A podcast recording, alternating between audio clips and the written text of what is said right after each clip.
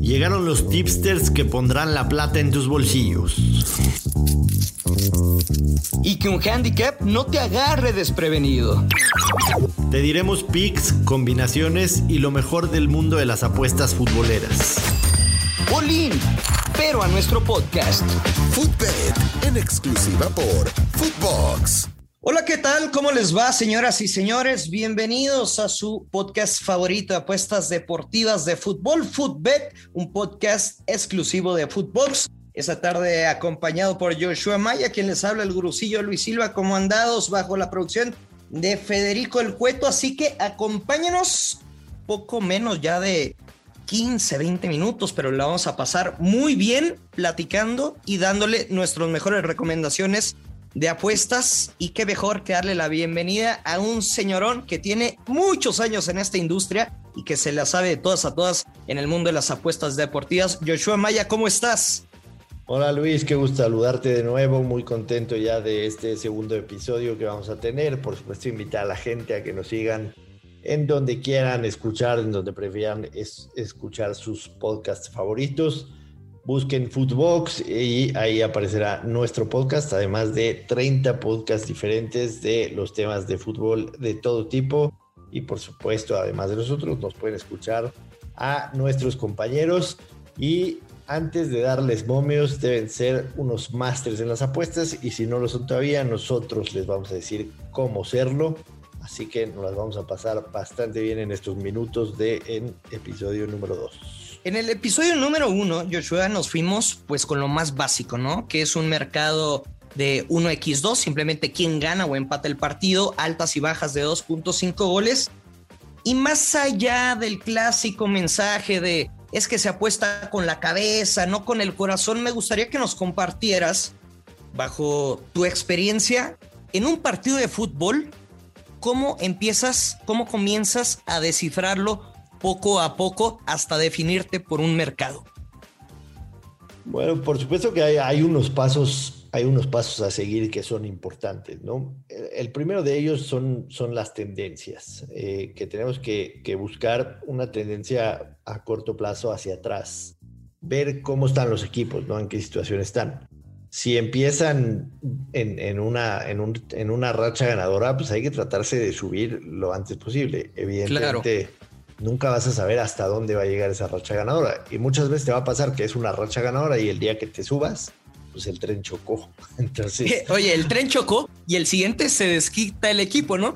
Pero, pero, por ejemplo, a ver, quiero que no lo empieces como a desmenuzar un poquito, porque a veces cuando tienes tal vez una aplicación de marcadores y te metes al partido, pues te dan muchas estadísticas, ¿no? Y vas a ver también tendencias históricas, ¿no? Que, no sé, Tijuana contra el América. No, Cholos no gana en el Estadio Azteca desde el 2006, es un ejemplo. Y pues obviamente era un técnico diferente, jugadores pues que ya simplemente, algunos ya hasta se retiraron. Entonces no son estadísticas por simplemente ser números.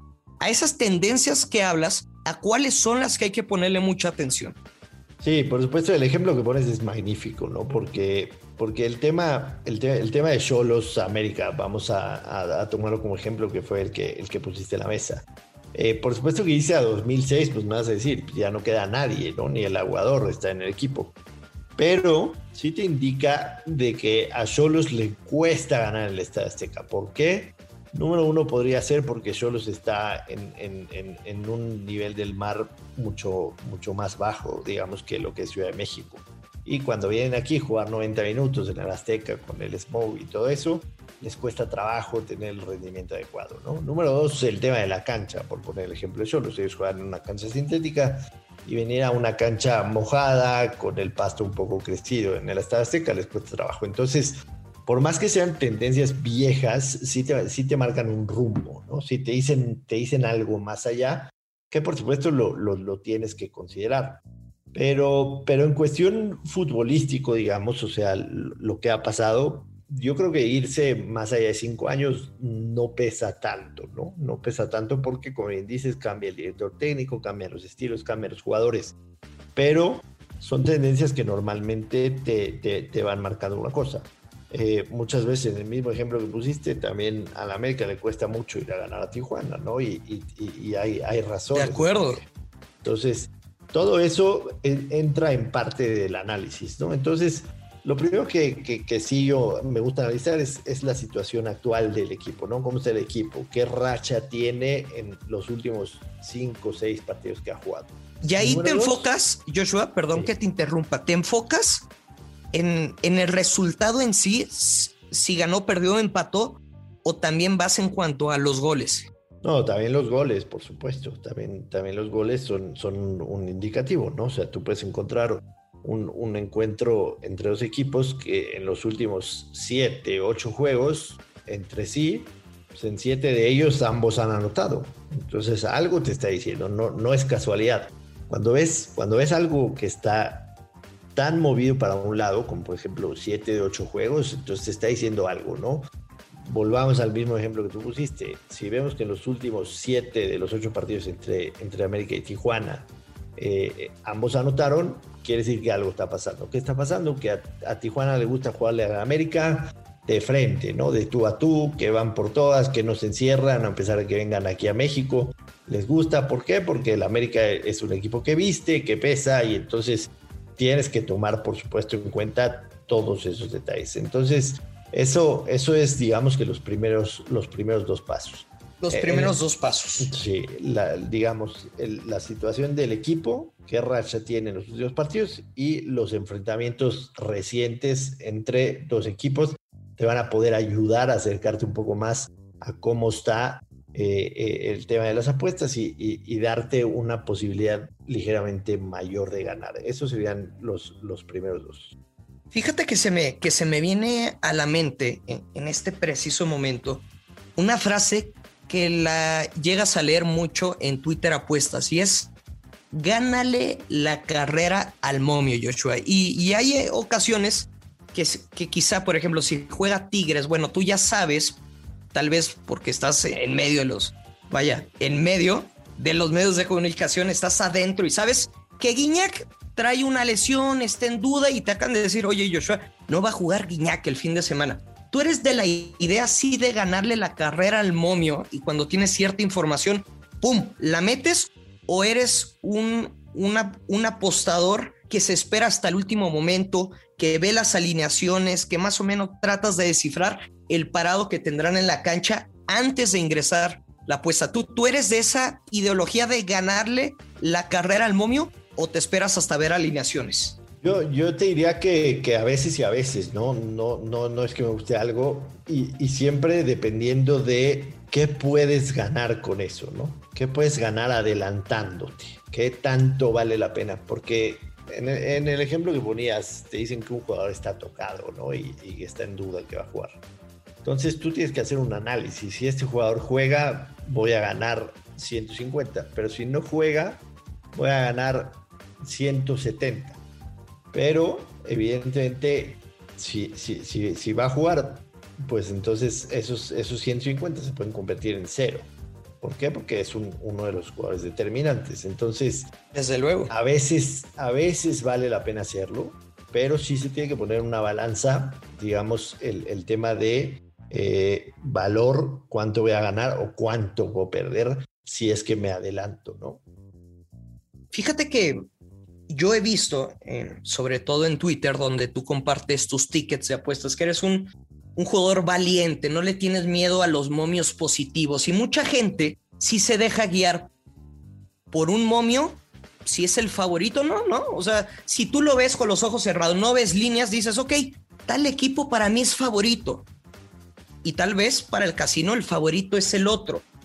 ¿Qué tanto influye a la hora de elegir un pronóstico? Y hablo de los money line, ¿no? Que en fútbol, a menos de que sea, sobre todo en Europa, un equipo muy dominante con Barcelona, Real Madrid, Bayern Múnich, etcétera, ¿qué tanto te guías tú al ver un momio en decirte si jugarlo o, o tal vez reservarte o buscarle, ratonearle, buscar otro mercado?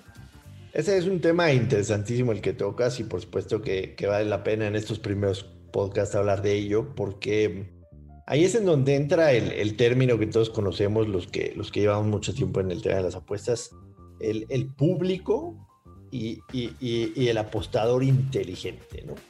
En cualquier partido tú vas a encontrar tendencias a favor de ambos equipos, en cualquiera. Siempre, siempre van a haber tendencias que te indiquen que puede ganar uno, que puede ganar el otro.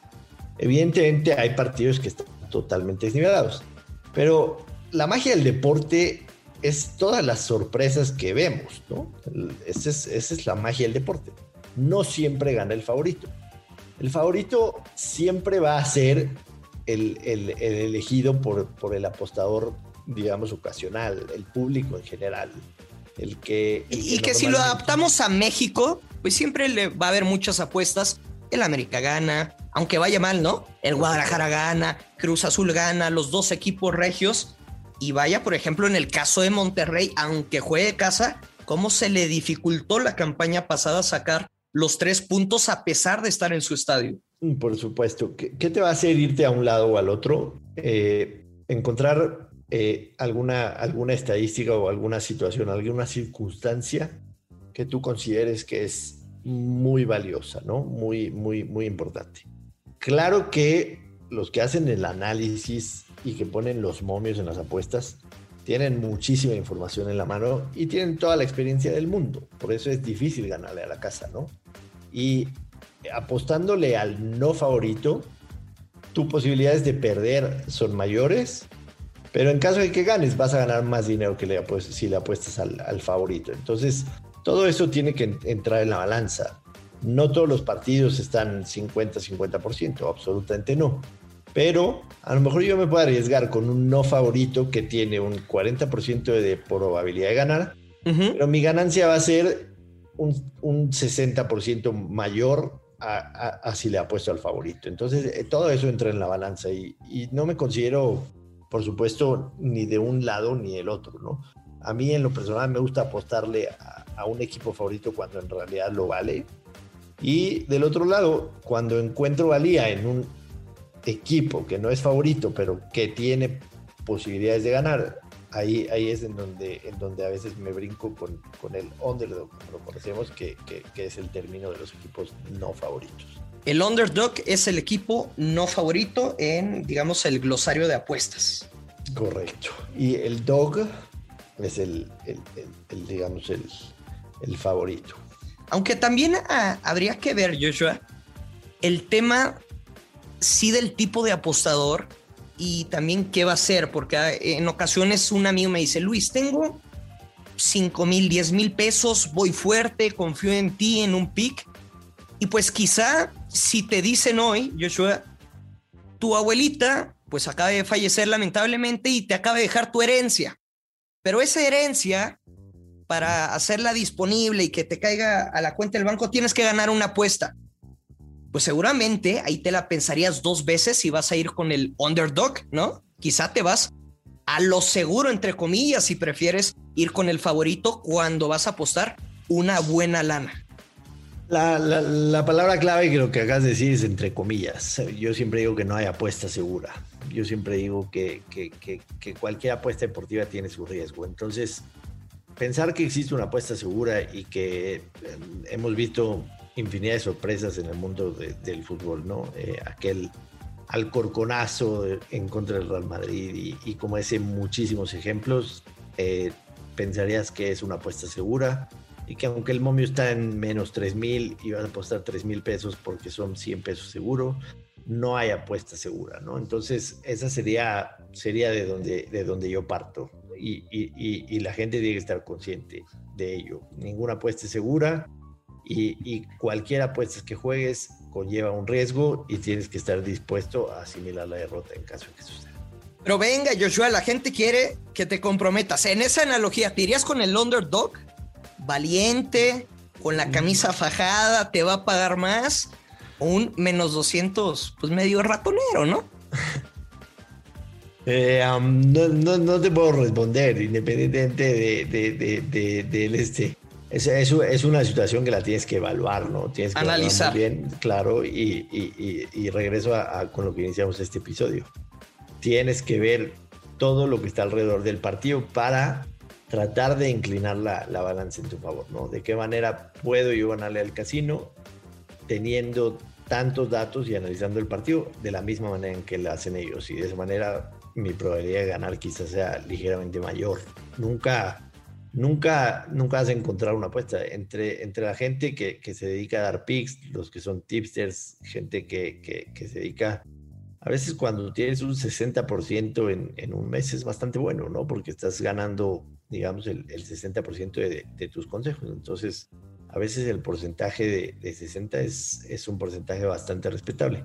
¿Te refieres al 60% de efectividad en tus pronósticos o de utilidad? No, de efectividad, un 60% de, efectividad. de utilidad, imagínate, todavía mejor. Cada mes, imagínate. Sí, no no estaríamos pues, aquí, mi estimado No, no, no, no. Si nosotros pudiéramos hacer rica a la gente, nosotros seríamos millonarios. Exactamente. Estaríamos en una islita disfrutando de un coco bajo el sol. Pero ya, no daremos, ya no daremos más detalles de cómo festejaríamos, ¿no? Simplemente lo dejamos ahí, votando. A su imaginación. Sí, a su imaginación. A su imaginación. Obviamente con la familia, ¿no? Así es. Pues bueno, eh, básicamente eh, no, nos queda claro para cerrar el, episodio de hoy, entre mejor y más elementos tengas para analizar un partido, la probabilidad de que ganes es mayor. Apostar con los ojos cerrados al, al favorito o apostar con los ojos cerrados, apostar con los ojos cerrados al no favorito o apostar al favorito simple y sencillamente porque te iluminen los ojos de cuánto te puede pagar uno favorito me parece que no es, no es, no es lo indicado, no, no sería lo, ideal. Así que es el, consejo de hoy y por supuesto invitarlos a que escuchen el siguiente episodio en donde vamos a tener por supuesto más consejos y eventualmente todos los días nos vamos a meter a cada uno de los partidos para tratar de también darles picks. Esta, esta semana apenas inició la, la Liga MX, tenemos que ver qué nos van mostrando los equipos y por supuesto ya con mayores elementos, siguiendo el consejo que les acabamos de dar, podremos también animarnos a dar algunos picks para los partidos. Sí, señor, completamente de acuerdo, porque ahorita nos está escuchando. Algunas personas, muchas ya nos conocen, algunas otras apenas pues, estamos conociéndonos y van a decir, pues estos dos tipejos me hablan como si fueran, eh, vinieran del futuro y no, vamos a darles buenos consejos y después vamos a tratar de aplicarlos ya en la realidad, en la vida real, con las apuestas futuras, que es lo que vamos a tratar de, pronosticar para que caigan los verdes. Pero bueno, Joshua Maya, muchas gracias y pendientes de mañana, el episodio número 3. Muchas gracias Luis y a toda la gente que nos escuche. No se olviden seguirnos en Footbox, además de nuestro podcast, encontrarán muchísimas opciones más que estoy seguro les van a gustar. Esto fue Footbed con Joshua Maya y el gursillo Luis Silva, un podcast exclusivo de Footbox.